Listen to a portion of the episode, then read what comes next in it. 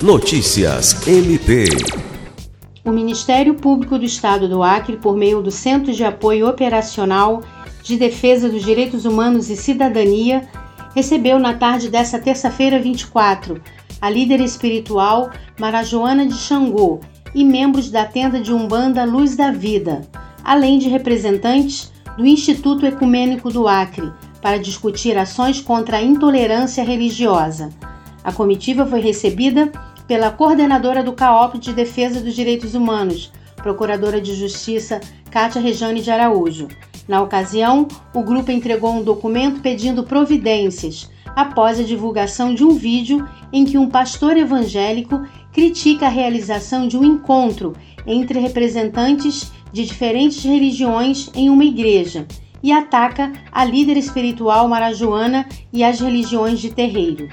Os participantes do encontro discutiram também sobre a realização de campanhas educativas e outras ações de conscientização e combate à intolerância religiosa.